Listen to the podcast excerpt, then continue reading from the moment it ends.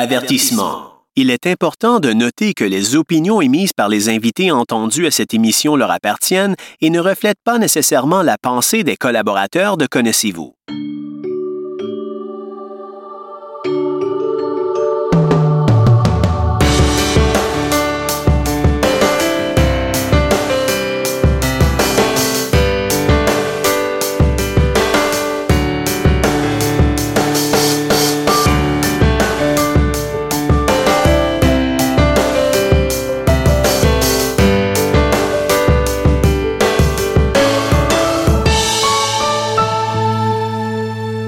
Bonjour et bienvenue à une nouvelle émission de Connaissez-vous. Aujourd'hui, ça me fait extrêmement plaisir de vous présenter mon invité parce que c'est une dame que ça fait longtemps que je veux avoir et on se dit toujours oui, oui, oui, on va se trouver un temps, mais elle est plus occupée qu'un président de, de, de, des, que le président des États-Unis, disons, disons ça comme ça.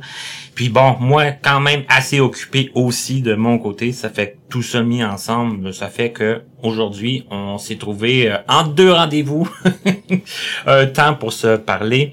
Et d'ailleurs, je vais arrêter moi de parler pour la laisser parler. C'est quelqu'un qui a beaucoup de recettes aussi, vous allez voir.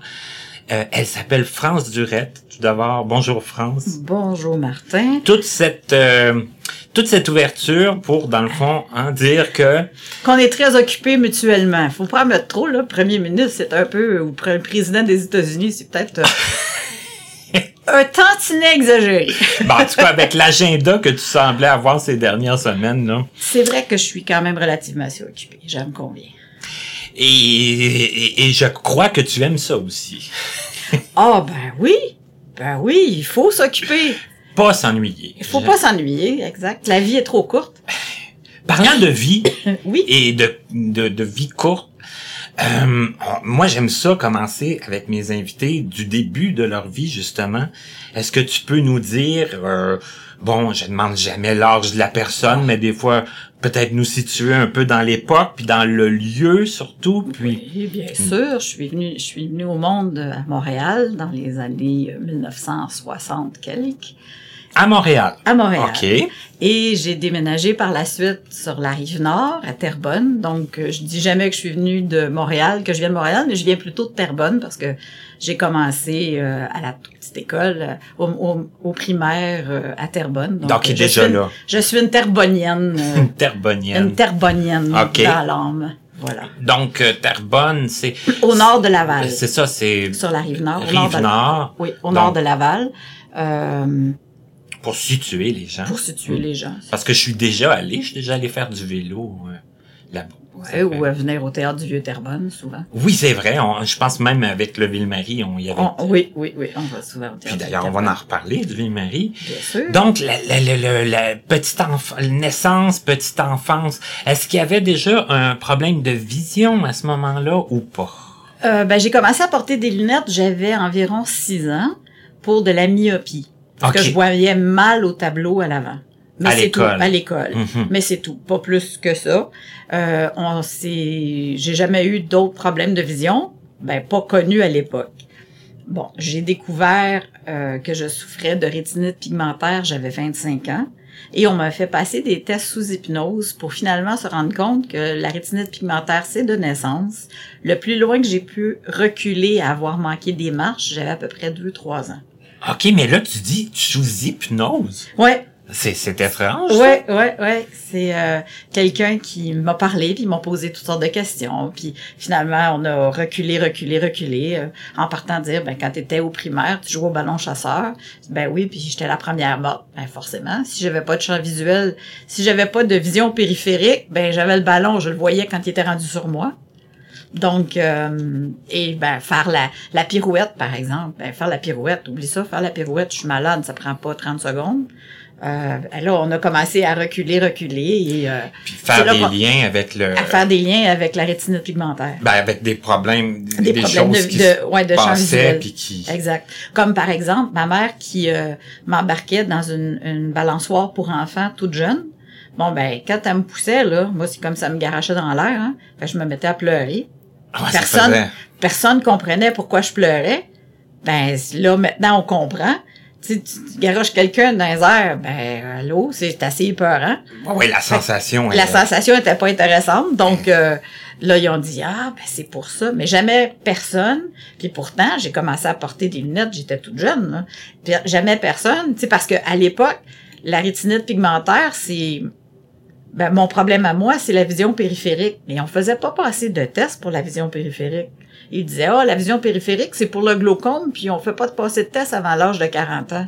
Ah ouais. Ouais, Ben, dans le temps c'est ce qu'ils disaient. Puis Mhm. comme je voyais bien avec mes lunettes au tableau, Il ça s'arrêtait là. Ça Puis ça s'arrêtait là. loin. Et là, ben, si j'échappais quelque chose par terre, là, ma mère, elle, dans sa tête, elle disait, ben, elle est distraite, elle va jouer avec ses jouets, puis elle va pas chercher ce que je lui demande ou des choses comme ça.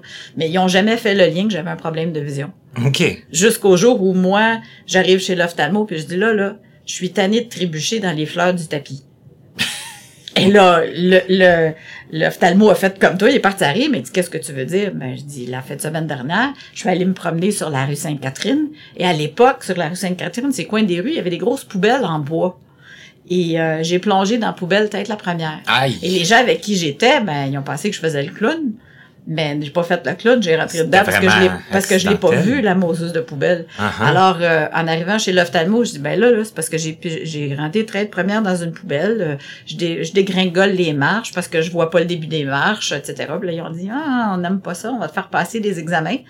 Et euh, bon, ben le résultat est arrivé que on m'a dit, bon, ben tu souffres de rétinite pigmentaire. OK, qu'est-ce qu'il y a à faire? Rien. Va-t'en ton petit bonheur chez vous. Merci, bonjour. Je te suggère d'apprendre le braille. Euh, si tu es très chanceuse, tu vas perdre la vue à 60 ans. Moyennement chanceuse, 40 ans, bad lucky l'année prochaine. Wow. ça, c'est ce que le médecin m'a dit. Ils t'ont tout lancé ça. Ils m'ont tout lancé ça comme ça. J'étais avec mes parents. Hey, mes parents, là, ils, ont, ils ont pleuré euh, toutes les larmes de leur corps. Puis là, moi, je leur ai dit, ben, voyons donc, quand on va au garage puis ton moteur a sauté de ta voiture, tu vas faire faire un autre estimé ailleurs. Ben, je vais aller voir quelqu'un d'autre. Je crois pas ça. Voyons donc, ça n'a pas de bon sens. OK. Alors, après deux diagnostics, puis là, ils m'ont fait passer un électrorétinogramme pour mesurer l'électricité dans mes yeux, blabla. Là, ils m'ont dit, ben non, c'est bel et bien la rétinite pigmentaire. Ok. Donc, il y avait- là, il y avait rien à faire. Alors, parti avec mon petit bonheur en dessous de mon bras, puis là, j'ai dit, bon, ben, quand on verra plus, on verra avec les yeux du cœur. Et ça a pris 25 ans entre euh, le moment où on m'a diagnostiqué la rétinite pigmentaire et le moment où j'ai perdu la vue totalement. OK, mais c'est que toi, t'as gardé quand même une certaine confiance, une certaine... euh, Oui, j'étais très confiante en disant la rétinite, la rétinite pigmentaire, c'est pas pour moi. OK. OK? Et euh, j'ai continué à, à conduire parce que je conduisais. OK. Puis moi, je disais, ben voyons donc, c'est pas parce que hier, je savais pas que j'avais ce problème-là. Parce que je le sais maintenant, je vais arrêter de conduire. Voyons, Uh-huh. ma, ma vie s'arrête pas là. Et là, les médecins ont dit, ben, on te laisse ton permis de conduire, mais parce que si tu veux louer une voiture, ça te prend un permis de conduire. Mais sois pas assez folle d'aller conduire, dans des- de te mettre les, les pieds d'un plat puis de frapper quelqu'un parce que tu vas, on, ils vont, tu, on va devoir dire que tu savais que tu devais pas conduire. Alors c'est ce que j'ai fait. J'ai toujours eu mon permis de conduire et ben là j'avais une voiture puis j'avais quelqu'un qui venait conduire ma voiture. OK, c'est que tu conduisais, Je conduisais quand même plus. plus. Non, j'ai arrêté de conduire et puis euh, ça c'est Ça a été j'ai le trouvé premier... le, le premier gros, gros deuil, choc, là, choc, ça? de ma vie. Là, Mhm. ouais, arrêter de conduire, je pense que ça a été le plus gros choc de ma vie. Euh, parce qu'à l'époque où j'ai arrêté de conduire, je voyais encore gros comme euh, un 25, non, mettons un 10 sous. Et, euh, mais l'intérieur du 10 sous était suffisamment clair pour lire le journal. OK. OK? Mhm. Donc, j'étais autonome, je faisais toutes mes choses et puis euh, je pouvais traverser les rues, je prenais le métro, l'autobus, euh, tout fonctionnait. Et euh, un moment donné, bon, ben, le dissous s'est fermé il y a un an et demi euh, et c'est devenu blanc, blanc, blanc. Là, j'ai un beau gros soleil dans le visage 24 heures par jour. Il manque juste la chaleur.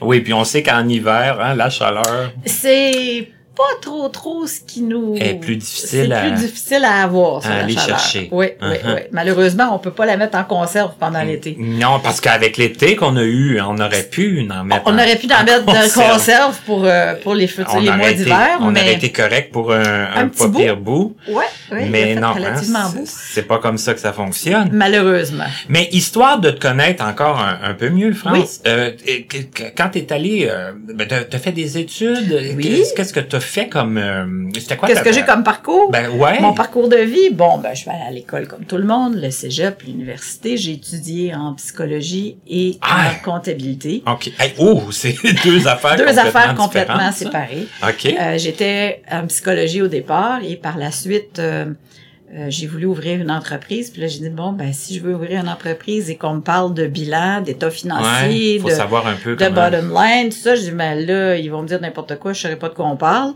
Fait que je suis retournée à l'école, puis là, j'ai dit, bon, ben ok, je vais au moins savoir de qu'est-ce qu'on me raconte, puis qu'est-ce que ça veut dire, être capable d'interpréter les chiffres. Et euh, bon, puis par la suite, ben, j'ai ouvert un club vidéo qui était à l'époque, on retourne de- il y a plusieurs années. Alors, euh, puis à cette époque-là, il n'y avait pas de CT, c'était des cassettes VHS et des cassettes Oui. bêta. Donc, Ah, euh, les bêtas! ah oui, oui, donc on retourne encore plus là pour euh, les plus jeunes, ils vont nous dire qu'est-ce que c'est ça, des, des cassettes VHS et bêta. Bon, ben c'était un format d'enregistrement qui date de dans les années 80. Et puis euh, Ouais, bêta, à un moment donné... le bêta a disparu, c'est VHS qui a Mhm. pris la place. Bon, et euh, et moi j'avais euh, T'avais un club vidéo. un club vidéo. On faisait la location. euh, ben, au départ, c'était un centre de location. OK. Euh, on avait la franchise euh, Sony et Toshiba, donc euh, je faisais de la location de micro-ondes, de- d'appareils, euh, des, des caméras, on avait toutes sortes de choses. Des OK, ça micro-ondes, des frigidaires, il y avait plusieurs choses. C'était un centre de location. OK. Et finalement, par la suite, on s'est dirigé vers le vers les télévisions. Euh, on avait, on louait les télévisions, on a loué toutes sortes de choses. On a loué des télévisions, on a loué des téléavertisseurs, on a loué euh, des airs conditionnés. Euh, ouais, ouais, on avait plein d'affaires. OK. Et le club vidéo s'est greffé à ça petit à petit. On avait bon des des films et bien sûr dans, à l'époque les jeux Nintendo et les jeux Oui. Sega qui étaient la grosse folie. Ben Alors oui. euh, oui, c'était un gros club. On avait euh, C'était très, très en vogue, les, les clubs Ouais, vidéo. c'était un, un assez gros club vidéo. Euh, Ça s'appelait Vision 936 à l'époque. Ça couvrait euh, Terrebonne, Mascouche, La Chenelle, La Plaine. OK. Euh, Ce qui s'appelle maintenant Terrebonne aujourd'hui. Tout fusionné. Tout fusionné, Mhm. donc Terrebonne, Mascouche. Et euh, on avait, euh, j'avais environ 25 employés dans mon Wow, club vidéo. quand même. Ouais, c'était pas la mode du 24 heures, mais on ouvrait à 6 heures le matin pour finir à 2 heures du matin, 7 jours par Oh, semaine. quasiment 24 Donc, heures, euh, 20 heures. fait que t'avais des corps de travail. Oui, oui, oui. Alors, euh, ouais, c'était assez, euh, c'était assez gros. Et en plus du club vidéo, on avait le comptoir du service à la clientèle de la compagnie de cœur. Donc, on est, je me plais à dire, je suis l'ancêtre des super clubs Vidéotron. Ben oui. OK? Et, euh, ben, d'ailleurs, c'est, ben, c'est vrai aussi. Ben oui. Euh, le monsieur de Vidéotron, qui était monsieur Chagnon à l'époque, était venu puis avait dit, ben, est-ce que je pourrais prendre votre idée? Ben, je dis, écoutez, si c'est bon pour moi, c'est bon pour vous, allez-y. Alors, euh, je me plais à dire que j'étais l'ancêtre des super clubs Vidéotron. Mais euh, c'est ça. Donc, on avait, euh, on faisait beaucoup de choses au, au club vidéo. On avait évidemment les décodeurs de télévision payante, des choses comme ça pour la compagnie de câble. Et euh, ben, c'est ça. On a eu euh, plusieurs employés, des hommes, des femmes, des, des étudiants, Des étudiants, des ben étudiants, des personnes âgées. On a eu euh, de grandes brochettes, oui. Et à ça, ben j'ai fait aussi euh, de l'animation télé. Euh, Ah parce oui? que dans le même édifice, ouais, on avait euh, la télévision communautaire. Hey, moi, j'apprends plein de choses. T'apprends plein de choses, hein? La télévision communautaire, ça s'appelait à l'époque la télévision régionale des Moulins. Euh, parce que la région de Terrebonne, ça s'appelle des Moulins. Et euh, à, la, à la télévision régionale, ben j'ai fait pas mal de choses. J'ai commencé dans le bas de l'échelle là, à faire des mascottes, puis euh, aller, euh, on, on se plaisait à dire régisseur de plateau, mais de plateau de café. Tu sais, aller tu porter du café aux invités, puis des Ouais, choses ouais. comme ça. On commence en bas de l'échelle et bon, ben j'ai fait de tout. Mais là, Euh, mascotte, là, c'est pas mal ça qui est en, au plus bas, là. Oui, vouloir, oui, j'ai fait euh, de l'animation, euh, de l'animation. C'est quelque chose de- quand même, être mascotte, là. T'es dans le costume. Dans le costume, ouais, ouais, ouais. Tout, le, tout le temps. Ouais. Puis, euh, C'est différent. C'est Ouais. différent. Tu parles pas ou tu fais juste des gestes, c'est plus Ouais, euh, ouais. c'est plus physique. Et puis par la suite, ben j'ai fait de l'animation de télé, j'ai fait de la recherche, j'ai fait de l'animation de télé pour enfants. Euh, j'ai fait du bulletin de nouvelles, j'ai fait des reportages. euh, et par la suite, ben je me suis en allée dans les bureaux comme euh, euh, assistante à la direction de la télévision régionale. Alors euh, ouais, j'ai fait pas mal. J'ai fait de la régie, j'ai fait toutes sortes de choses. hey, quand même. Ouais, hein, ouais, ouais, la caméra, j'ai fait de la technique. J'ai Fait, ouais, ouais, ouais. C'était très agréable. Ce qui fait que, ben, aujourd'hui, j'ai pas trop de difficultés. Ben, tu dois t'en rendre compte aussi. J'ai pas trop de difficultés à parler. Alors, euh, ben, faire de l'animation, c'est pas, euh, c'est un petit peu familial, je dois dire, parce que il y a d'autres membres dans ma famille qui font de l'animation au niveau professionnel. OK. Alors, euh, c'est un petit peu, on a une tendance à, à parler beaucoup, euh, peut-être chez nous, et à bien s'exprimer. Puis pas être gêné à parler devant le public. Euh, Étiez-vous une grosse, ben, êtes-vous une grosse famille? Chez moi, je suis enfant unique. Ah oui? Ouais. OK. Moi, je suis enfant unique, mais quand je parle de famille, je verrais Ouais, plus ouais, du côté de ma mère. Mais t'as pas ni frère ni sœur? Non, j'ai ni frère ni sœur. OK. J'ai ni frère ni sœur. Je suis euh, toute seule. Et puis, est-ce qu'il y a des gens qui, qui, qui ont eu des, des, des- qui ont eu le, le même problème, la rétinite pigmentaire? Je suis l'heureuse élue de la famille, que Bon. ce soit du côté maternel, paternel, mes cousins, cousines, mes oncles, mes tantes, il y a personne. OK. Donc, euh, la seule chose qu'on a pu trouver euh, du côté de ma mère, je crois que c'est une de ses cousines, mais là, tu sais, la cousine, c'est peut-être la fesse gauche, comme on dit, Mhm. qui, elle, avait perdu la vue à l'âge de 20 ans, puis ont dit que c'était parce qu'elle avait regardé une éclipse lunaire. Oh. Bon, c'est, on s'entend qu'à cette époque-là, les recherches ne sont pas ce qu'elles sont aujourd'hui. Donc, est-ce que c'est ça, est-ce que c'est pas ça, Ça je peut, sais pas. ça peut ne pas C'est ça. Mais en tout cas, pour finalement, ben moi je dis, ben je suis la première dans la famille. Tous les autres ont commencé à porter des lunettes à l'âge de 60 ans à cause que à cause de la vieillesse. Donc, euh, ben écoute, je suis l'heureuse élue.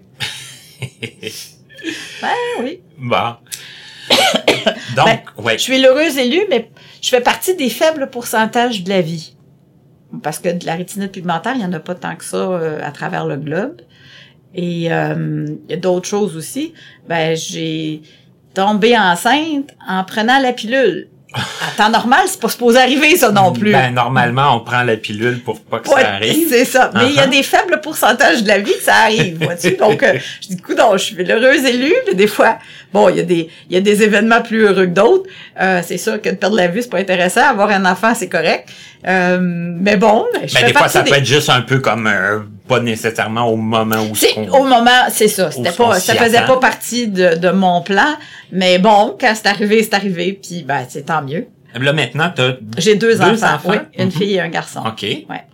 Un, un fils que, qu'on connaît un peu que euh, vous dans, dans, dans un le peu, oui, Mhm. qui est venu euh, à l'occasion, qui m'aide beaucoup d'ailleurs. Euh, Jérémy qui m'aide beaucoup.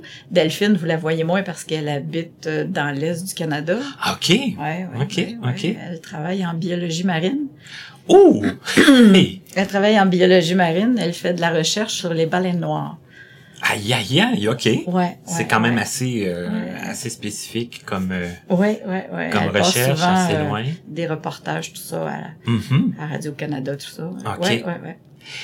Et là, bon, tu me, on parlait le club vidéo, l'anima, de, ben, la- la- la- le métier Oui. par la télévision. Oui. Là, à ce moment-là, t'avais environ... c'est- J'avais quel âge, hein? J'ai fait ça jusqu'à l'âge de... Attends, faut que je réfléchisse un peu.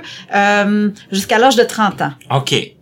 Donc là, tu me disais qu'à à 25 ans, c'est là que ça avait... J'ai comme- découvert que... Ouais, j'ai découvert que j'avais la rétinite pigmentaire.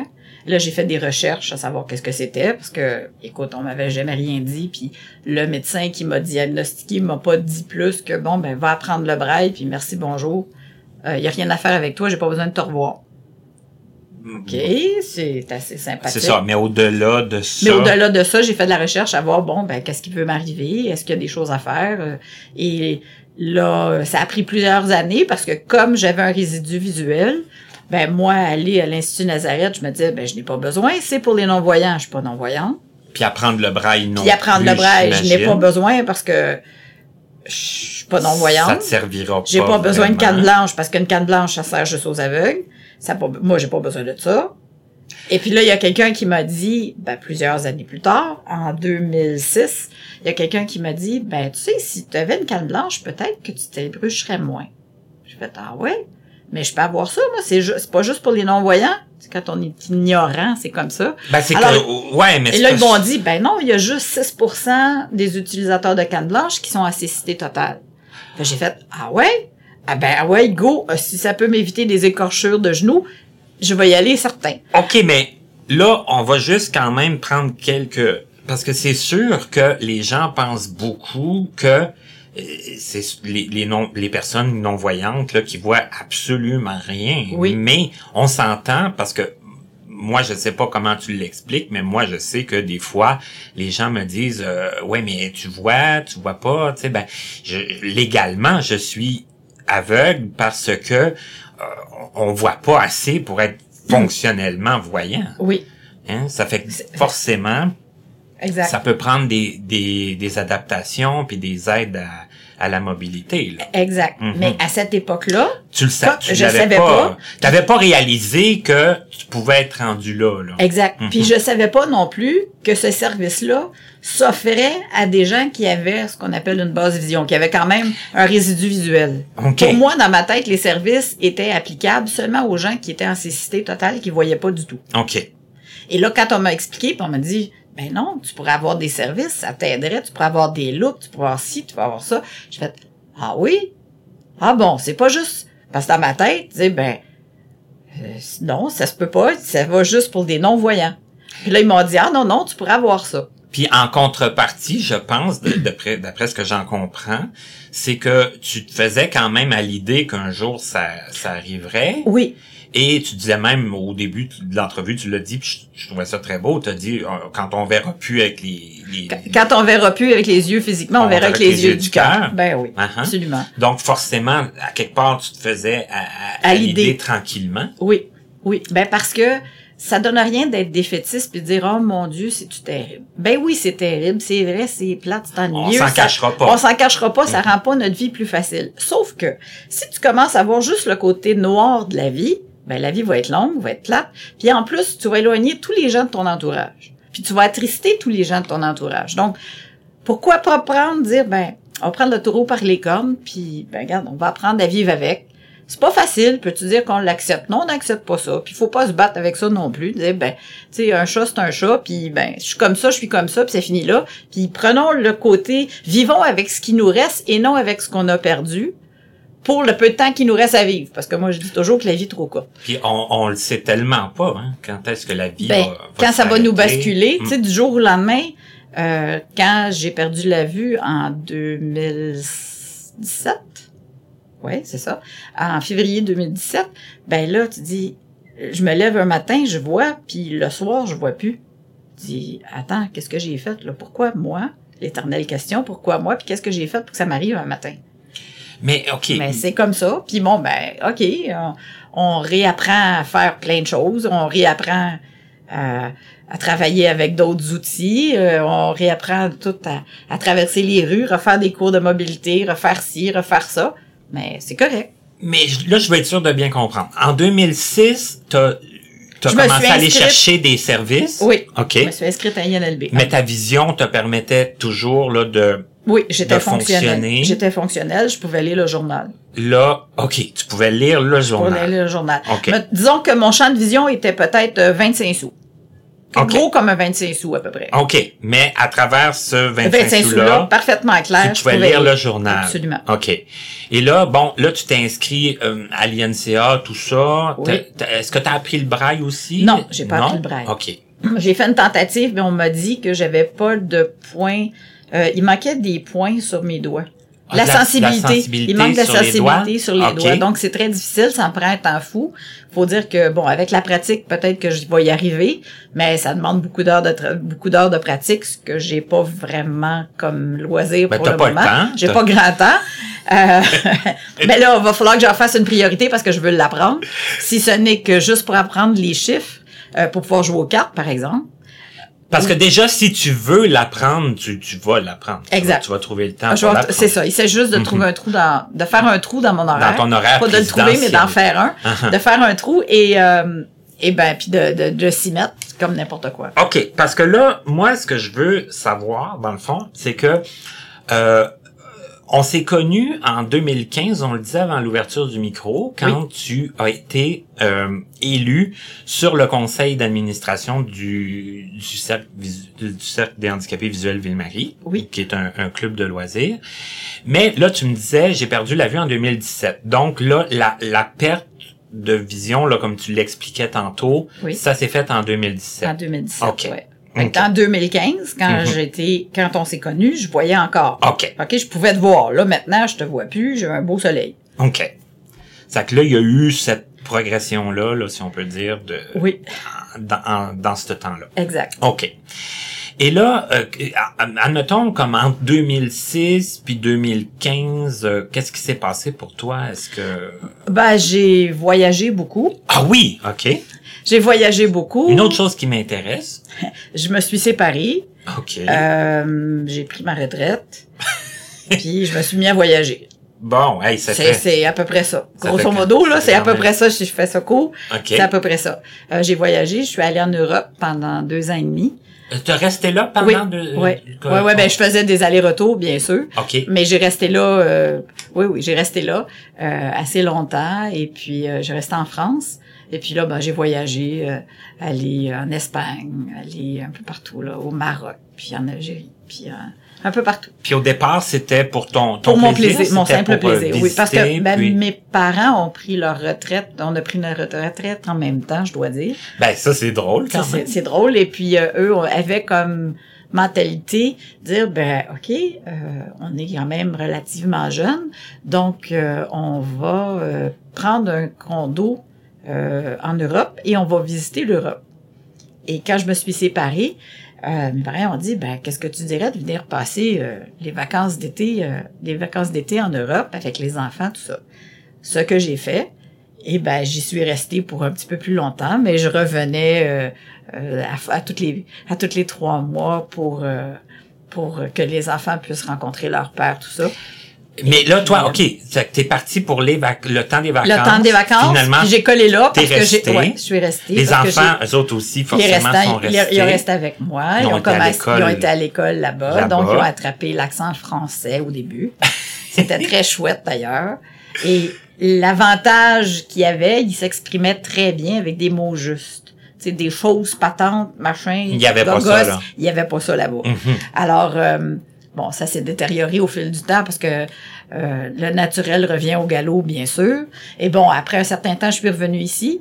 Euh, parce toi, que... France, tu es quelqu'un qui parle bien, quand même, puis... euh, Oui, oui. Ben, je, oui. Aussi. Oui, oui, oui, oui, Ouais. oui, oui. Mhm. Et euh, je suis revenue ici euh, parce que je voulais que mes enfants, là, le- à l'école, ils commençaient à apprendre, ils étaient pour apprendre l'anglais l'an- l'année suivante. OK. Et on est en France. Et en France, ils apprennent l'anglais à la British, à la- avec l'accent de l'Angleterre. Mhm. Donc, t'as l'accent français, qui est très charmant, mais là, tu veux mettre l'accent british par-dessus. Ça fait un jargon assez difficile à comprendre. En tout cas, à mes oreilles Oui, ben, pour d'américaine, nous, pour nous, oui. à mes oreilles d'américaine, Uh-huh. ça faisait un anglais assez complexe. Alors là, j'ai dit, non, non, non, si on apprend l'anglais, on va l'apprendre à l'américaine, ça va être plus facile à comprendre. Ou on va aller l'apprendre en Angleterre directement, on mettra pas l'accent français par-dessus, ça va faire un jargon euh, euh, pas trop compréhensible. Donc, je suis revenue à Montréal, j'ai écrit au gouvernement savoir si euh, mes enfants pouvaient aller à l'école anglaise. Et euh, on m'a dit oui, euh, ils peuvent aller à l'école anglaise. OK, c'est qu'ils sont allés à l'école en, En anglais. anglais. OK. Et donc, mes enfants maintenant parlent trois, quatre langues. Mon garçon parle trois langues, ma fille en parle quatre. Et Hey, c'est quand même pas... euh, ouais, pas ben c'était un de mes buts OK. parce que je m'étais dit, euh, c'était un de mes buts. Je me disais bon, s'ils ont une langue à parler, c'est dommage, mais c'est l'anglais parce que c'est l'anglais qui ouvre les portes à travers le monde. Euh, Faut, faut quand même pas se le cacher. Tu sais, c'est, c'est triste. Le français, c'est bien beau, c'est une belle langue, tout ça. Je suis bien pour la, la- garder ma langue maternelle, mais si on veut pousser un peu plus, puis s'ouvrir les, les horizons un peu, puis quand on voyage le moindrement, ben on se rend compte que avec le français, tu vas pas juste, tu vas pas très loin. À plus forte raison, même en Europe, en France, c'est très anglicisé. Très, très, très, tu sais, ils vont au pressing, ils vont au drugstore. Il y a vont- beaucoup d'ang- il y a, il y a d'anglicisme, beaucoup d'anglicisme ouais. là-bas. Alors, je me disais, ben, OK, ben, ils peuvent pas perdre leur langue maternelle parce que chez moi, on parle encore français. Mais par contre, à l'école, c'était en anglais. Ben, je me disais, ben, OK, eux, ils vont apprendre la grammaire anglaise. Moi, je vais être capable de leur monter la grammaire française. OK. Alors, de ce point-là, mes enfants sont parfaitement bilingues maintenant. OK. Et là, ben, à la suite de ça, c'est greffé l'espagnol, le portugais, d'autres choses. Mais, mais bon, ça, c'est, ça, c'est secondaire. Mais dans ma petite tête, moi, il fallait qu'ils parlent minimum deux langues. OK. Ça, c'était pour moi bien important. Alors, Ça s'est fait. ça s'est fait, je suis bien contente. Puis maintenant, ben, ils font leur chemin, et puis euh, tant mieux. tant mieux, parce que tu tu dis, mais, OK, je peux être là au début pour faire de la traduction, mais maman sera pas toujours là, on n'est pas éternel. Alors, je voulais que mes enfants soient capables de voler de leurs propres ailes, puis qu'ils gagnent bien leur vie. Puis pour moi, c'était un plus que de leur offrir euh, une deuxième langue. Et là, euh, là-bas, pendant que tu étais en Europe, Europe, ouais, oui. est-ce que tu, est-ce qu'il y a des choses, euh, je sais pas, qu'est-ce que tu as le plus aimé, qu'est-ce que, La température. oui, la température, les gens sont très charmants, on mange très bien, bien sûr, il y avait plein de choses à visiter. Euh, les enfants se sont fait des amis à l'école, tout ça, donc on, on avait un petit cercle euh, pour euh, pour s'amuser, tout ça. Puis ben j'étais aussi avec mes parents, mes parents parce que là euh, là je savais à cette époque-là que j'avais un problème de vision. Euh, on a fait suivre les enfants, bien sûr, pour pas. Les enfants ont pas ont pas de rétinite pigmentaire déclarée jusqu'à ce jour. Euh, Là, et- maintenant, avec la, la, la médecine, on, on le sait plus, là. que Oui. je- je- Oui, oui, oui. Euh, par contre, quand j'étais là-bas, c'est avant 2006, j'avais pas de canne. Donc, euh, monter les marches, et on sait que en Europe, les, les, les trottoirs, tout ça, c'est fait de pavés comme dans le vieux Montréal, hein, Oui. des, des vieilles rues. C'est facile de se tourner les pieds. Euh, les, les marches sont en, en, en vieille pierre usée dans le centre, pas nécessairement égales, tout ça. C'est ce que j'ai trouvé un peu plus difficile de me déplacer. Euh, je me suis, euh, je me suis, j'ai brisé des lunettes, je sais pas combien de fois, à rentrer dans un poteau, à faire. Il t'est arrivé beaucoup, quelques intempéries. Ah ben oui, ça c'est sûr. Puis là, ben, à un moment donné, j'ai dit bon ben là, il y a sûrement quelque chose qu'on doit faire. Et de là est arrivé euh, l'inscription à l'Institut Nazareth quand je suis revenue. Dire ben écoutons, peut-être que ça serait intéressant d'avoir euh, quelque chose pour t'empêcher de trébucher tout ça. Puis quand on m'a parlé d'une canne blanche, j'étais très contente. Je disais oh mon Dieu, je serais dû venir au monde avec une canne blanche. Puis mon intervenant à l'époque, Michel Bradette, disait ben voyons, j'ai jamais vu ça quelqu'un dire j'aurais dû venir au monde avec une canne blanche. Ben je dis ben oui, moi Ben, ça a été ça a été une délivrance la canne blanche. on s'entend que pour bien des gens, ça peut être difficile à accepter. C'est ça. Mhm. Puis moi non, moi ça a été euh, la délivrance. Et même ça a été plus difficile par contre un peu pour mes enfants. Tu sais parce que là quand tu as une canne blanche, c'est sûr que tu t'identifies en, ayant un handicap. Et à cette époque-là, mes enfants commençaient l'adolescence, donc euh, maman est handicapée au pelail. Il y a un petit travail à faire là, un petit travail d'acceptation à faire parce que là, tu sais, maman a toujours été euh, forte puis euh, capable de, puis c'était le modèle, puis ah, ben quand j'ai quand je suis mal pris, c'est maman qui me dépanne puis tout ça, puis là ben oups, ma mère était handicapée puis on l'affiche étant handicapée puisqu'elle a une canne blanche. Et euh, on a fait un test avec euh, mon intervenant, on a fait un test, on a mis un simulateur de basse vision dans le visage de ma fille et on l'a fait marcher. Et oh mon dieu que je me suis vue. J'avais l'air d'une madame de 100 ans, toute courbée, qui faisait un demi-pas à la fois. Et là, par la suite, euh, Michel lui avait donné une canne, puis il avait donné un petit cours, disait bon ben voici maintenant tu marches de telle façon, telle façon. Et puis là ben là ma fille était partie pour marcher en ligne droite. Là je dis hey, je me suis reconnue. Je me voyais quand moi j'avais pas de canne blanche marcher là. La dis, différence. la- la- les demi-pas, puis la différence toute courbée, puis pas trop certaine de où tu vas, puis t'as peur de mettre un pied devant l'autre, tout ça. Et à partir du moment où j'ai eu une canne blanche, puis j'ai vu ma fille faire la démarche avec la canne blanche, j'ai fait « Oh my, c'est ce que j'ai l'air maintenant! » Et puis, euh, ça a été la délivrance, la canne blanche. Et tu dis, bon, il y a eu un petit travail pour avec les enfants, Ben- mais est-ce que ça a été... Euh, ben, long pénible, non. À partir du moment où on leur a montré avec le simulateur de vision Ça- qu'est-ce- ça aide, comment ça, je voyais. Mhm. puis qu'est-ce que c'était, puis ben, quand eux, ils ont enlevé le simulateur de vision, ils ont fait... C'est sûr, eux, ils étaient bien contents Ouais, de nous, retrouver leur revient, vision. Mhm. Ils étaient bien contents de retrouver leur propre vision.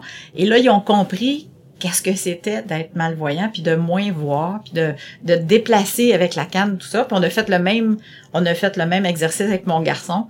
Et, euh, et euh, ça a été très efficace. Très, très efficace. Les enfants ont compris. Puis ben maintenant, ben, au lieu de, tu sais, maman marche en avant, puis les enfants marchent euh, soit 15 pieds en avant, puis 15 pieds en arrière, ben là, on marchait tous ensemble. Puis à la suite de ça, les enfants m'ont demandé, ont dit, maman, on aimerait ça que tu viennes à l'école pour montrer aux autres enfants euh, faire une simulation de basse vision à l'école. J'ai fait Voilà. ah oui. Et euh, ça a été, j'ai fait ça pendant plusieurs années. euh, j'avais emprunté à l'Institut Nazareth des cannes blanches, puis on avait fait une espèce de petit circuit euh, avec des chaises à l'école pour montrer aux enfants, grosso modo, comment on pouvait circuler. Et j'avais quelqu'un qui venait avec un chien guide et plein d'adaptations, un détecteur de liquide, un détecteur de lumière, plein de trucs que moi Mm. j'utilisais pas à l'époque parce que je n'avais pas besoin. Mais qui. Montrer que pour ça montrer existe. aux jeunes qu'est-ce que c'était. Puis là, je disais aux enfants, ben, vous savez, quand vous prenez l'autobus puis vous voyez quelqu'un qui a une canne blanche, ben, demandez-lui si vous pouvez l'aider. Euh, offrez-leur votre aide. Arrivez pas à côté puis prendre le bras. Demandez-leur d'abord. Avant, s'ils veulent. S'ils veulent. Mhm. Je dis, c'est pas tout le monde qui en a besoin, puis il y en a pour qui ça peut déranger plus que d'autres choses. Mais offrez votre aide, offrez votre place dans, le, dans un autobus, offrez votre place dans le métro. Euh, Aidez-leur si vous arrivez au coin d'une rue, vous voyez quelqu'un, demandez-leur s'ils ont besoin de votre aide pour traverser. Puis c'était tous des petits trucs que tu disais, ben ça coûte rien, puis c'était c'est en bas âge qu'il faut montrer ça aux enfants. Effectivement. Mais, mais bon, c'est, c'est sûr que là, moi, j'étais, je faisais deux classes par année. Ben, c'est peu comparativement à ce qu'on devrait faire. euh, on devrait montrer ça à tout le monde, mais, mais bon, je me disais, ben, OK, j'ai fait mon petit bout de chemin. Ben, ces euh, enfants-là qui l'ont eu en ont peut-être parlé à d'autres. exact. bon, ça, ça fait boule de neige, je pense. tes, enfants en ont Ouais, parlé ouais. aux autres aussi. Exact. Puis là, la, la mère qui, qui, qui tu sais, d'apparence devenait handicapée, ben là, elle, elle Ben là, aussi plein d'autres choses. C'est ça. Elle fait plein d'autres choses. Et c'est ce qui me porte, c'est ce qui me pousse aussi à faire plein d'autres choses puis à me dépasser. Parce que je me dis, c'est important. Tu restes, t'es handicapé, oui, mais tu restes mère. euh, Première chose avant tout. Mère et fille avant tout. Tu dis, ben, j'ai besoin de prouver à d'autres que c'est pas parce que j'ai un handicap que je suis mal pris. C'est pas parce que je suis handicapée que je peux pas faire la cuisine, que je peux pas tricoter, que je peux pas faire de la couture, que je peux pas faire ci, que je peux pas faire ça. Il y en a qui font des sports, il y en a qui font. Dis ben les gens s'arrêtent parce que tu as un handicap, la vie s'arrête là. Dis, ben voyons, c'est pas ça nécessairement. Tu sais, il y a des jeux, il y a des jeux paralympiques, je me rendrai pas là, c'est pas mon but, mais c'est de dire aux gens ben regardez, c'est pas parce que on a un handicap que la vie s'arrête. Il n'y a pas que- tant de limites, là, ah, dans le sens on n'a que- pas besoin de se limiter. C'est sûr que on s'impose malgré tout des limites, ce qu'on devrait pas faire, mais euh, ça va de soi. Tu sais, j'irai pas. Je suis pas encore de celle qui dit, ben je vais m'avoir une voiture euh, sans conducteur. Je suis pas encore rendue là, mais ça viendra peut-être à, l'époque où ça sera. Mais ben si c'est abordable, bien sûr. Mais euh, ben, c'est ça. Tu sais, France, ça fait déjà presque 45 minutes qu'on parle, puis juste avant qu'on aille à la pause, j'aimerais, parce que on- je veux, après la pause, qu'on parle du Club Ville-Marie, Oui, bien sûr. parce que je pense que ça prend beaucoup de, de, de, de ton temps quand même. parce que Maintenant, oui, c'est un gros club. effectivement. Avec plein d'activités, vous en faites beaucoup, des activités régulières à chaque semaine, des sorties, des, euh, des, des tournois, en tout cas, vous faites plein de choses. C'est un, un- un gros club. Mais euh, on, on en a parlé un petit peu, ton fils vient des fois aider euh, au, au club, puis j'aimerais ça savoir comment ça a commencé ça. Est-ce que... Comment est-ce qu'il s'est impliqué à. Ville-Marie? Oui. Euh, ben, ça a été un petit peu malgré lui, je pense. Oh, OK. OK. Euh, quand j'ai pris... euh, quand j'ai été élue euh, vice-présidente, euh, ben là, il est arrivé une surcharge de une surcharge de pas de travail, mais euh, d'activités que ce que je faisais pas avant. Euh, on avait des on avait des systèmes à implanter parce qu'il y avait des choses qui fonctionnaient, ça fonctionnait bien, mais moi je me disais ben oui, mais si ça serait informatisé, ça serait bien mieux. Et bon, ben, on avait des petites formules à faire, tout ça. Puis là, ben, je l'ai impliqué, dire, ben, parce que Jérémy est en informatique. Alors là, je disais, ben, écoute, j'aimerais ça que ça fait, qu'on fasse une, une feuille, une, une feuille de calcul, puis que ça calcule tout seul, ou que ça fasse telle chose tout seul. Et puis, serais-tu capable de faire ça? Ben oui, maman, je vais te faire ça, ça va prendre deux minutes. Bon, il fait telle affaire, telle affaire. Fait que c'est, il a commencé à faire des, c'est des choses qui paraissent pas, Ouais, ça paraît comme- pas, ça paraît pas dans, dans le travail de l'association de la personne qui vient euh, prendre l'autobus, elle voit pas tout le travail que tu as fait avant, puis la planification que tu as fait avant, puis ce que ça t'a pris, puis euh, puis ben, faire des feuilles de dépôt, puis faire des choses comme ça. J'aimerais ça que ça soit informatisé, que ça soit plus facile, qu'on n'ait pas à, à compter manuellement, puis que tu faire des rendre des choses plus faciles. Puis là, ben c'est comme ça un peu qu'ils ont embarqué dans, dans le système. Et par la suite, bon ben on avait à prendre des présences, à lire des feuilles. Puis là, j'avais perdu la vue. Mais là, je l'amenais avec moi. Je disais ben si toi tu ferais ça, ça irait plus vite. Euh, faire par exemple de la vente de billets, des choses comme ça. Bon ben ça irait plus vite. Ça serait toi qui se promènerait de table en table, tu marches plus vite, tout ça. Alors c'est un peu comme ça qui est arrivé un petit peu par par la bande dans l'arrière, si on veut. En tout cas. On s'en passerait pas maintenant, mais malheureusement, il va falloir que je m'en passe un jour parce qu'il sera pas toujours collé à moi, c'est bien certain. Un jour, il va voler de ses propres ailes. Fait que va falloir que je me trouve euh, un, un acolyte euh, à la place de Jérémy éventuellement, quoique ça va être difficile à remplacer. Moi, en tout cas, ce que je peux dire avant qu'on passe à la pause, c'est que des, des yeux, on en a toujours besoin dans les clubs de loisirs parce que c'est comme tu dis, des fois ça va plus vite, des fois c'est ça évite des, des, des, des, des lenteurs, ça évite des erreurs, ça évite des tu sais des, des absolument des, des des des bénévoles voyants, on en a toujours besoin. Et c'est ça. Que ce soit pour euh, amener quelqu'un à la salle de bain, que ce soit pour monter des dans l'autobus, tu sais des petits détails. aller chercher fois, un café, oui. euh, t'as échappé quelque chose par terre, t'échappes, euh, je sais pas, t'échappes de la monnaie par terre. Tu sais, t'as ton, ton porte-monnaie, puis ton porte-monnaie, je sais pas, moi, la fermeture éclair brise, puis bing, ça se dégringole tout à terre sur le plancher dans le plein milieu du McDo. Ben, c'est le fun d'avoir une paire de yeux qui va t'aider à ramasser tes sous, sinon, ben, tu y vas à tâtons, c'est pas trop... euh, ben, ben, tu sais, c'est, c'est une anecdote. Bon, t'as besoin de, je sais pas, un verre d'eau. Euh, t'as besoin d'installer des feuilles sur une table pour euh, euh, des napperons, par exemple, pour euh, les couverts pour les gens qui viennent, des choses comme ça. Ben, toujours besoin, toujours, toujours, toujours. T'as pas besoin nécessairement de quelqu'un qui, qui a besoin d'avoir de grandes connaissances, non. Euh, si oui, tant mieux. Sinon, non. Déjà, juste d'avoir la vue, c'est très suffisant, c'est très aidant. C'est ça, parce que des gens, des fois, qui se demandent qu'est-ce qu'ils peuvent donner comme coup de main, ben c'est ça, c'est d'aider à servir les repas ou euh, euh, desservir. Tu sais, ça, ça, ça va aller beaucoup plus vite si Absolument. Aider à voit. faire traverser une rue, amener quelqu'un Ouais. à la salle de bain, amener quelqu'un Ben, de la porte de- à sa chaise. C'est ça, l'arrêt d'autobus euh, Exact. après la, la il, y a, il y a plein de, Il y a un paquet de petites choses de petits détails. qui nous, quand on voit pas, on le fait.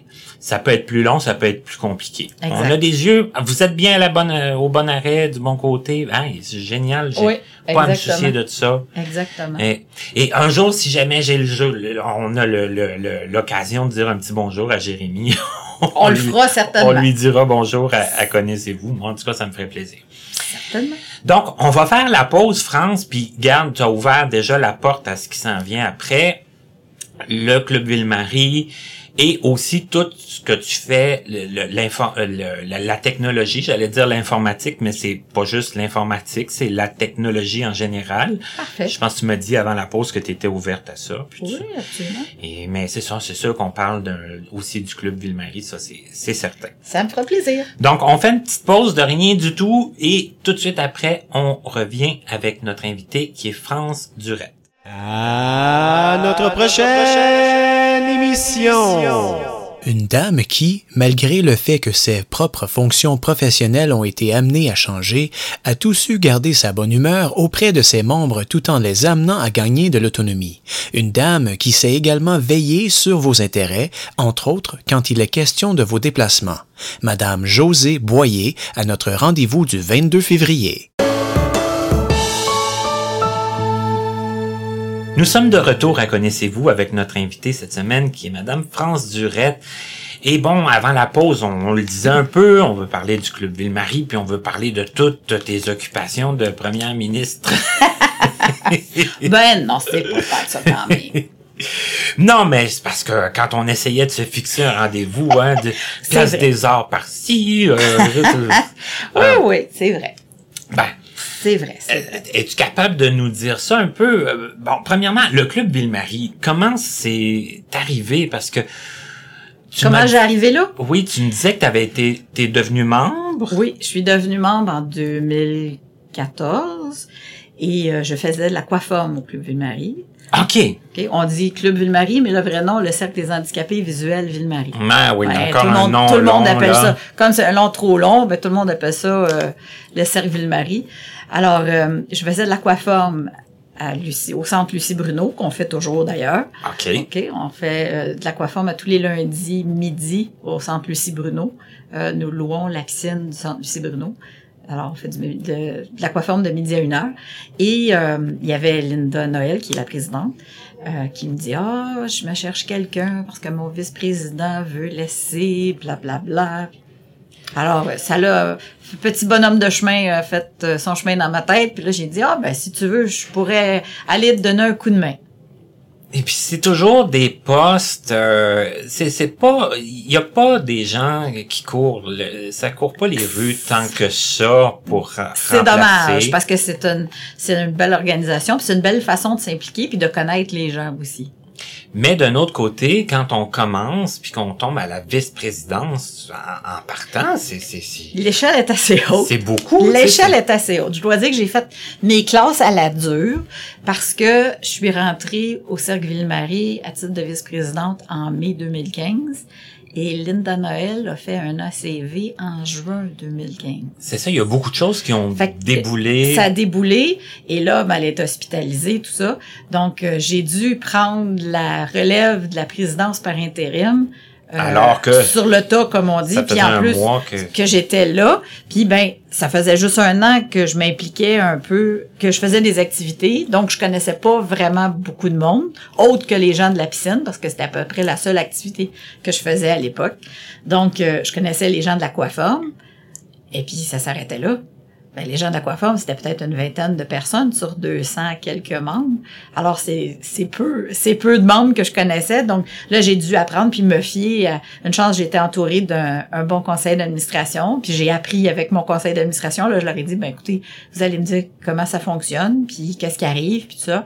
Et euh, j'avais une connexion directe avec Linda, donc on se parlait euh, là, je lui disais, ben, tu m'appelles quand toi tu peux à l'hôpital, tu m'appelles. Et puis euh, là, elle, euh, elle a pas perdu euh, ses facultés du tout. Donc, ça s'est bien passé. C'est ça, mais c'est toutes des choses. Mais disons que t'apprends sur le tas puis t'apprends à te virer vite. Heureusement que j'étais capable de, j'avais les, les des connaissances puis des facultés, les yeux assez ouverts. Puis j'étais pas dans mes débuts d'organisation, d'organiser des, des activités puis des festivités tout ça. J'avais de l'expérience pas mal derrière la cravate donc, euh, me sur une scène, comme on dit en bon québécois, ça a été quand même pas si difficile. Mais heureusement que j'avais de l'expérience derrière moi, puis que j'ai eu d'autres personnes pour m'épauler, pour me dire, ben écoute, euh, ça fonctionne de telle façon, ça fonctionne de telle façon, parce que on ne fonctionne pas de la même façon avec des voyants et des non-voyants. C'est un petit peu différent. Mais on l'apprend, ça. Donc. Mais moi, en tout cas, ce que je me souviens, quand on s'est rencontré pour la première fois, c'était la journée du euh, l'Assemblée générale. L'Assemblée générale. Oui. Ben, tu nous avais quand même démontré avec beaucoup de beaucoup de dynamisme hein, de quoi tu euh, de quoi j'étais capable. Oui, ben au départ, on m'avait dit ben va falloir que tu te présentes. Ben, OK. Puis là, on va avoir besoin de connaître un peu ton vécu, ton parcours, puis pourquoi tu veux te présenter euh, euh, sur le CA de Ville-Marie. Alors, ça a été, ça a été clair, c'était pas compliqué. Ben oui, j'ai de l'expérience en comptabilité, j'ai de l'expérience euh, en psychologie, blabla. Puis j'ai débouté un petit peu mon parcours en disant que j'avais fait de l'animation, tout ça. Et, euh, eh ben, ça a été... Puis ben, il y avait d'autres personnes qui se présentaient aussi et euh, qui, eux, ont pas fait de présentation. Puis bon, ben ça s'est avéré que j'ai eu le poste. Et puis, ben merci à ceux qui m'ont fait confiance. J'espère que je remplis bien la tâche que les gens s'attendent de moi faut croire que oui parce que j'ai été réélu réélu, depuis depuis sept ans et puis ben on s'aligne vers une autre euh, je termine mon mandat cette année alors euh, on verra si je serai réélu ou s'il va y avoir de la relève s'il y a de la relève ben tant mieux je pourrais aider à la relève ça c'est pas un problème sinon ben mais qu'il y ait de la qu'il y ait de la relève c'est toujours bien oui. mais d'un autre côté on c'est rare que les gens qui sont en poste puis qui veulent poursuivre sont sont, sont tassés. Oui, c'est vrai. Que... C'est vrai, c'est vrai. Par contre, je peux très bien laisser ma place aussi. Euh, je pourrais céder ma place à quelqu'un d'autre puis montrer ce que je sais euh, aussi. Mais je peux très bien rester là aussi. Mais si tu dis, admettons, aujourd'hui, que, que tu sais que tu, tu serais intéressé à continuer, c'est quand même bon à savoir, parce que ça oui, donne, oui, oui, ça donne une idée aux gens de pour qui ils vont, ils vont voter, puis euh, C'est ça. de Bon, pas- on verra, on verra rendu là. On a- Il y en a des- encore un petit bout de temps pas à chercher faire. des gens inutilement pour remplacer. Exact, puis, tu sais, exact, bon, exact. Ça, ça donne quand même une certaine, euh, euh, une certaine continuité. Au Je peux pas club, dire que c'est très demandant. Euh, ben c'est sûr que ça demande une certaine planification, oui. Euh, si on s'occupe juste de faire les, les réunions puis de, de, de faire juste la gestion, c'est pas très demandant. C'est quand tu participes aussi aux activités. Tu sais, on dit je suis bien occupé, oui, mais je participe. Tu je vais à l'aquaforme, je vais au yoga, je vais au cours de tricot. Bon, je suis je suis occupé euh, je suis occupé à d'autres activités en plus, donc euh, c'est sûr que là, c'est ce qui occupe mon temps. Mais faire la gestion, la planification, tout ça, ben, quand on est bien organisé, ça demande pas tant, tant que ça, finalement. Mais moi, ce que j'aimerais qu'on qu'on discute un peu, ben, c'est plus comme un petit message qu'on peut profiter pour passer aux gens qui voudraient s'impliquer ou qui ont des idées. Oui. Là, tu disais, bon, le yoga, le tricot, bon, Oui. l'aquaforme, ça, c'est des activités régulières qui sont là à chaque semaine, Oui. hein, puis à chaque session, à pas chaque mal. session. Puis on a a- aussi euh, ces équipes de quilles. OK. En fait, des quilles qui se répètent à tous les lundis soirs euh, au centre de quilles Le Moderne, au centre L'Assomption, au métro L'Assomption. OK. Euh, ouais, à tous les lundis soirs. Ça il ça, y a des gens, si, admettons, des gens voudraient euh, jouer, euh, il y a moyen de greffer des gens Absolument. Déjà euh, à- aux équipes ou, en Oui, faire d'autres, je sais pas comment ça fonctionne. Absolument. mais- Mhm. Oui, on a, on a Mais toujours bon. moyen d'inclure. D'inclure d'autres personnes. Absolument. Mais ça, bon, c'est des activités régulières, Régulières. qui fonctionnent bien puis Oui. qui reviennent de session en En session. session, exact. Mais on a aussi d'autres activités euh, sporadiques. Par exemple, quand c'est le temps des sucres, ben, on va à la cabane à sucre. Euh, quand c'est le temps des pommes, on va aux pommes. Puis à Noël, il y a À un Noël, il y a un Noël. party de Noël, ça c'est bien Il y a sûr. du théâtre, Il y a du théâtre. un- On organise euh, Un théâtre d'été. un théâtre d'été, un Mhm. théâtre en hiver aussi. Mhm. Euh, Qu'est-ce qu'on a d'autre? On, bon, on fait, on a deux parties de sucre normalement par année. Euh, on a aussi des danses, c'est l'occasion. On organise des bingos. Il y a un bingo annuel qui se fait toujours. euh, euh, normalement, c'est au mois de Au mois de jan- au mois de janvier, janvier, février. là. janvier, Fin- février, au début de l'année. début Ouais, février. au début de l'année. Après ça, ben, il y a un bingo avec l'Assemblée générale, avec l'Assemblée générale, euh, qui, elle, a toujours lieu là, au courant du mois de mai. Euh, puis oui, c'est ça. On Du, du organise. crib. Ouais, il y a du Mhm. crib qui se fait. On a fait des tournois de crib. Ça, c'est aussi sporadique. C'est pas dit que c'est telle date à toutes les à toutes les semaines. Par contre, on a un, on a un, un cours de crib qui se donne euh, à l'occasion. On a une dame qui, euh, une de nos membres qui vient puis donne, elle montre aux gens à apprendre euh, à jouer au crib pour ceux qui veulent bien l'apprendre. Oui, parce que c'est ça. Les gens qui se disent, ah, je, je sais pas jouer, mais j'aimerais ça. J'aimerais ça. Donc, Ben, on il y a a possibilité. oui, il y a possibilité de venir l'apprendre. Et puis par la suite, ben, De se greffer de se au- greffer au, au tournoi. tournoi. C'est ça, Mhm. petit à petit. Mhm. Puis ben, bien sûr, il y a des prix au tournoi. En plus. Ah, on fait pas ça juste pour une palette de chocolat. On fait ça pour de l'argent, bien sûr. Ben, il y a des prix au, le- au, crib, il y a des prix au bingo, il Oui. y a... oui, oui, il y a des prix, euh, même au poker, il y a des C'est prix. vrai, il y a le poker il y a aussi. Le poker aussi, Mhm, ouais, ouais, mhm. ouais, ouais. Et puis, ben, on est ouvert, on est ouvert à d'autres suggestions d'activités. C'est là que je voulais en venir parce que vous êtes souvent, vous êtes constamment, je pense, je dirais même, à la recherche de, de nouvelles activités. Oui, de, de- Oui, de- on a fait déjà le test d'avoir du Zumba adapté. Ben, j'aurais plutôt dire euh, pas du Zumba. Ben, on- nous, on a voulu dire du Zumba, mais c'était plutôt un style de danse adapté. C'était très intéressant. On a fait ça pendant une session euh, pour essayer. Là, euh, il y a d'autres endroits qui veulent faire du tai chi, il y a d'autres qui veulent faire du Hong Kong, Kikong, je sais pas le nom, je sais pas exactement Ah, le nom, oui. là, euh, un truc de, de relaxation, tout ça. On est ouvert à, à toutes sortes de choses pour l'essayer, pour donner ou faire des, des ouvertures d'esprit aux, à nos membres, dire ben venez essayer, ça serait intéressant. Il y, a, y a toutes sortes de gens, il y en a d'autres qui sont qui sont plus inc- inclinés vers les sports. Bon ben tant mieux, il y en a qui font du ski alpin, mais moi j'aurais pas le goût d'aller faire du ski alpin avec le avec pas de vision, il y en a qui l'ont, tant mieux, ben ouvrons donc d'autres activités. On, a ouvert du tricot, on a un groupe de tricot, euh, d'ailleurs on fait un bazar, Euh, les tricoteuses ont organisé un bazar, il va y avoir un bazar euh, quelques fois durant au cours de l'année. Alors, euh, c'est ça. Mais c'est ouvert faites- aux monsieur d'ailleurs. Tiens, je vais en C'est profiter. S'il y a des monsieur qui veulent venir tricoter, on a eu un brave qui est venu tricoter déjà Ah oui. dans une session antérieure, oui. Et la personne ne savait pas tricoter du tout, puis elle est repartie avec un foulard. Bon. Alors, euh, ben, c'est ouvert aux monsieur. On n'a pas de préjugés là-dessus. Puis si les gens savent pas, on n'a pas besoin de savoir tricoter. La dame est très efficace. Et euh, oui, oui, c'est bien intéressant. Puis c'est ça, vous faites, euh, vous êtes à la recherche aussi des, des, des idées pour faire des sorties parce que des fois, moi j'en ai fait quelques-unes. Là, des fois vous allez assez loin. Là, je me souviens Oui. qu'une année vous êtes allé à Magog. euh, Oui, oui, oui, bien sûr. On fait, euh, ben souvent on organise des croisières aussi. Et puis là, ben l'an prochain, nous allons célébrer le Cercle Ville-Marie. Nous allons célébrer le 45e. Alors on projette de faire un voyage euh, vers Québec et vers Ottawa. Peut-être faire deux voyages dans l'année si euh, si la participation des gens nous le permet. Donc on irait faire un voyage peut-être de deux jours à Québec. Alors là, on est dans l'organisation de, de ce voyage-là en ce moment. Et c'est ça, c'est souvent si des vous avez des suggestions, ben on est ouvert. cerclevillemarie à gmail.com. Facebook, c'est ouvert aussi. Alors euh, oui, on est. des suggestions Des si vous voulez devenir membre Ou si vous aussi. voulez devenir membre aussi, euh, bien ça, sûr. vous avez besoin de plus d'informations parce que Bien là, nous, on vous donne des activités en, en rafale. Mais moi, en tout cas, bon, France est membre aussi, mais sur le conseil d'administration, moi, je suis, je suis membre. Puis ce que je peux dire, c'est que c'est souvent, ben, c'est, c'est, c'est des belles activités, pas très chères, avec des beaux repas, des, tu sais, des belles Pour tout ce qu'on fait dans une journée, euh, quand Ça. on va à l'extérieur, si je prends par exemple la journée euh, qu'on a fait la croisière, bon, on a fait une croisière, par la suite on a été euh, visiter un vignoble.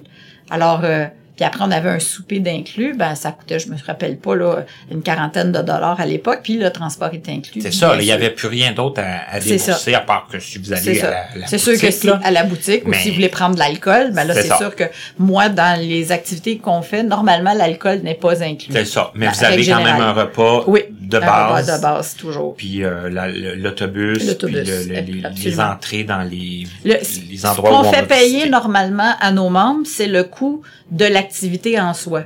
Donc, si par exemple ça coûtait, je sais pas moi, 40 dollars pour aller visiter euh, le champ de lavande avec le repas, ben c'est le prix que nous on vous charge.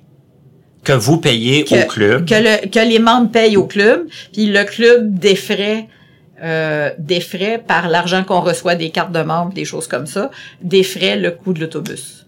Donc, c'est sûr que ça vous revient pas, C'est pas très cher, c'est pas très C'est cher. ça. C'est ça. Puis tout est, tout est organisé. C'est que vous avez pu à vous casser la tête de Oui, dire... euh, c'est ça. Comme là, on est en train de planifier le voyage à Québec, ben ça va être euh, du matin au soir, puis on va avoir des temps libres là-dedans, mais on essaie de faire une, une, un horaire qui va être assez bien structuré pour pas que les gens s'ennuient, puis pour, pour pas que les gens se cherchent non plus. Alors, euh, pour faire quelque chose qui soit assez intéressant. D'ailleurs, s'il y a des gens qui nous écoutent et qui ont des suggestions pour euh, la région de Québec ou l'île d'Orléans, ben écrivez-nous, ça va nous faire plaisir. Bon. Et toi, ma chère France, le, le reste du temps, tu me disais tantôt, la technologie, t'aimes ça. Oui, bien sûr. Qu'est-ce que tu... euh, c'est quoi que t'aimes le plus? Est-ce que... Bon, t'as as un ordinateur, t'as Oui. le courriel, t'as Facebook? Bien sûr. Est-ce que c'est toi qui alimente le Facebook? Le Facebook de Ville-Marie, oui. OK. Oui, c'est moi qui l'alimente. C'est que déjà ça. C'est une personne qui, qui, qui, qui utilise bien Facebook. J'ai un compte Twitter. OK. J'ai pas fait de compte Twitter pour Ville-Marie parce que je vais pas assez souvent sur Twitter puis je tweete pas assez pour être assez confortable de dire je vais créer un compte Ville-Marie tweeter. J'ai assez de fournir sur Facebook sans fournir sur Twitter. Euh, ça prend quand même un petit laps de temps tout de même pour euh, pour rentrer toutes les informations tout ça. Mhm. Euh, bon, j'utilise euh, évidemment je fais j'écoute la musique en streaming en en continu. T'as un, t'as un téléphone intelligent? J'ai un téléphone intelligent. J'ai aussi un, un haut-parleur intelligent, donc euh, un Google Home. Que tu peux parler, là, à qui tu peux parler? À qui je peux parler, oui, dire euh, il est quelle heure. Ça euh, fonctionne bien, ça? Ça? Fonctionne bien. T'aimes ça? Oui, oui, Oui. oui, ça fonctionne bien. Il est quelle heure, la température, met la minuterie, met une alarme. Euh, donne-moi un rappel, euh, cherche une recette. Euh, Bon, il y a plein de trucs qu'on peut faire avec un, un haut-parleur intelligent. Un peu comme ce qu'on peut dire à, admettons, à Siri sur, Oui, euh, sur absolument. euh, le iPhone. Là. Absolument, oui. Mais c'est absolument. sur ton haut-parleur. C'est sur mon haut-parleur intelligent, c'est ça. OK. Ouais, ça fonctionne très bien. Ou sinon, euh, bon, ben, les applications sur le téléphone intelligent, hein, que ce soit pour regarder euh, Ami Télé, pour nommer que celui-là, bon, Ami Télé ou Radio-Canada ou peu importe la, la chaîne, euh, il y a des, il y a des, euh, des applications qui sont plus accessibles que d'autres.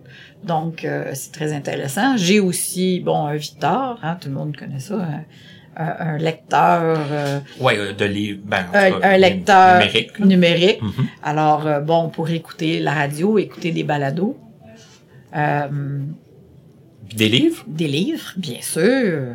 Victor et Victoria, c'est nos amis de tous les jours. nos amis de tous les jours. Alors, euh, bien sûr, des livres en audio.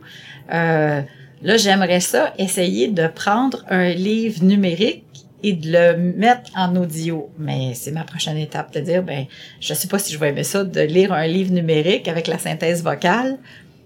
Enfin, c'est C'est à essayer. C'est à essayer. Des, des fois, le, le désir de lire un livre qui est pas encore offert, admettons, en, Ouais. en lecture humaine, des fois, il est plus fort. C'est euh, ça. hum, Je sais pas si c'est intéressant. En tout cas, je vais l'essayer. J'ai jamais essayé, puis j'ai jamais pris le temps non plus, mais je présume que de se faire lire en robot, c'est peut-être pas intéressant. ben, les synthèses sont quand même mieux qu'ils étaient. Oui, Puis oui, bon, oui, oui, oui. Mais quand même, Ouais, ça reste, ça reste pas la, la chaleur humaine quand Non, même. effectivement, Mais bon. Ben, je effectivement. fais aussi euh, du tissage. Je vais Ah, faire du tissage à l'atelier du, euh, du Centre Macaille, du MAB. Euh, je fais partie de l'atelier de tissage, donc je fais du tissage à toutes les semaines. Et puis, euh, je fais aussi de la cuisine collective dans un autre centre. Euh, Qu'est-ce que je fais d'autre? Je fais partie d'un autre club de tricot dans le quartier Onsic. Euh, je fais partie d'un club de tricot là la fin de semaine, donc je vais tricoter avec les tricoteuses euh, qui trouvent ça extraordinaire de voir que des gens non-voyants sont capables de tricoter. Puis là, quand je leur dis je fais du tissage, ben ils tombent quasiment en bas de leur chaise. Là, je leur dis, je leur dis, tu fais encore de la cuisine? Mais là, tu te brûles pas? Ben non. Euh, c'est ça. Il y a, il y a des gens comme ça, des fois, qu'il faut, euh, faut montrer qu'on est capable, que c'est pas parce qu'on on voit pas que hum, qu'on n'est pas capable de faire rien. Ben tiens, j'ai une petite anecdote pour toi. Quand j'ai décidé de vendre ma maison et de m'en aller en résidence, la dame, la première résidence que je fais, elle me dit, ben madame, vous allez devoir habiter dans une résidence semi-autonome, un appartement semi-autonome. Je dis, ah oui, pourquoi? Ben vous allez perdre la vue. Là, ça va vous prendre quelqu'un pour vous aider à vous laver, quelqu'un pour vous aider à vous habiller, Ah là. quelqu'un pour vous aider à vous nourrir. Là, je suis comme un peu tombée en bas de ma chaise. Je me suis dit, bon, OK, euh, me niaise-tu ou est sérieuse? Là, je savais pas trop sur quel pied danser, mais la vapeur me sortait quasiment par les oreilles. Puis là, j'osais pas dire à la dame qui était un peu nouille, mais Ouais. enfin, ça s'est arrêté là. Puis là, quand je suis partie, là, je suis sortie de là. Et là, je pleurais, rendue dans l'auto. Je pleurais comme une madeleine. Là, je dis à maman, ben, ça se peut pas. Maman, je dis, est-ce que je suis si impotente que ça? Je dis, ça n'a pas de bon sens. Là, là, j'ai ma mère, je dis, voyons donc. Je dis, ça se peut-tu que la madame, elle sait pas, elle serait pas capable de se brosser les dents les yeux fermés?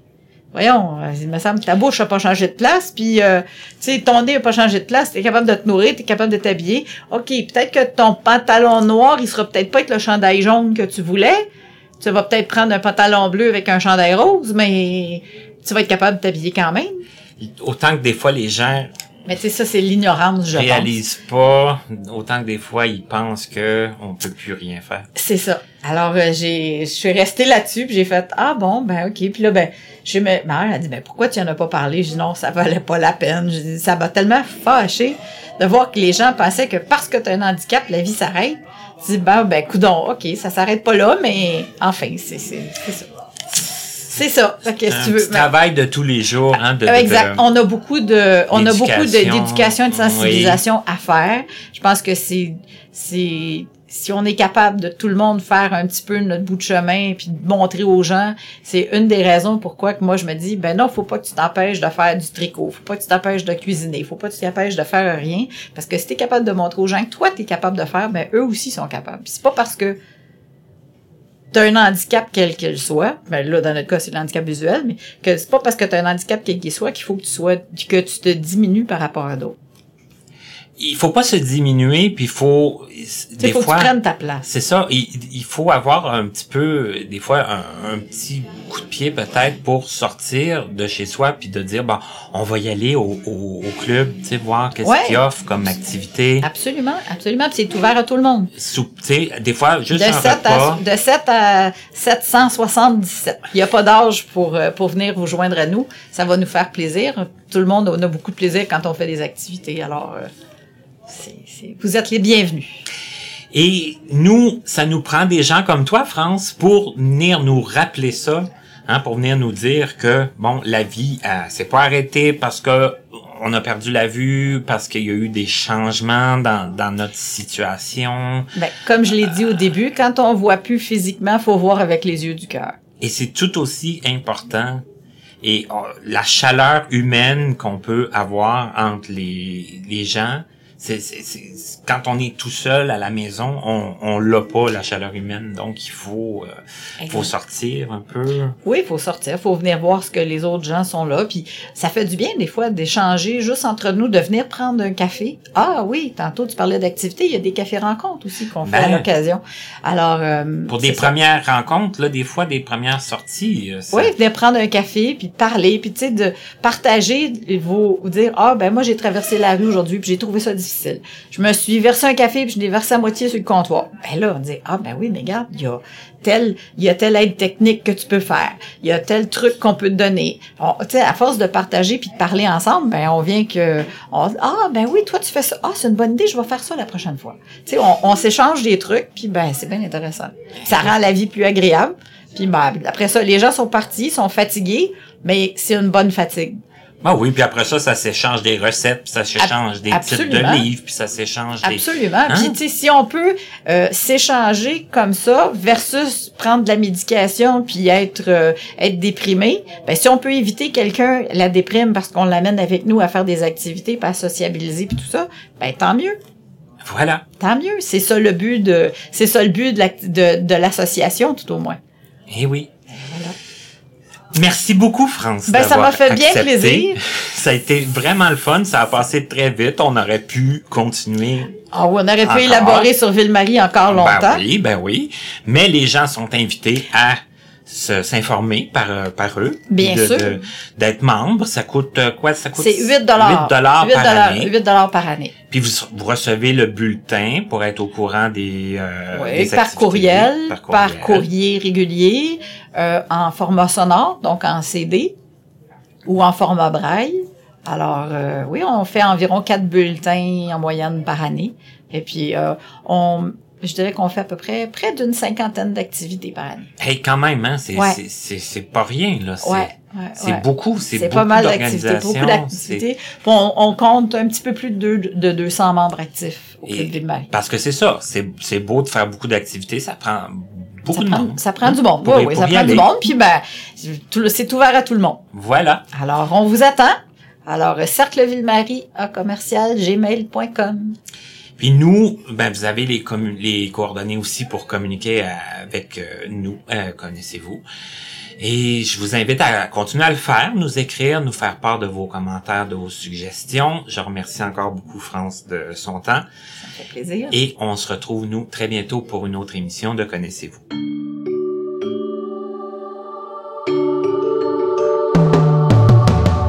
Pouvez communiquer avec nous en passant par notre site internet au www.martinchouinard.com ou à l'adresse courriel connaissez-vous 2017@gmail.com sans tiret. Nous sommes aussi accessibles sur Facebook et YouTube. Nous remercions l'Association des aveugles de la Rive-Sud ainsi que la compagnie Point par Point Inc. de nous prêter gracieusement leurs locaux pour l'enregistrement de certaines de nos entrevues. À l'animation, Martin Chouinard. À la voix, la musique, à l'édition et la mise en ligne, Stéphane Pilon, en collaboration avec Papillon Sonic. À la prochaine.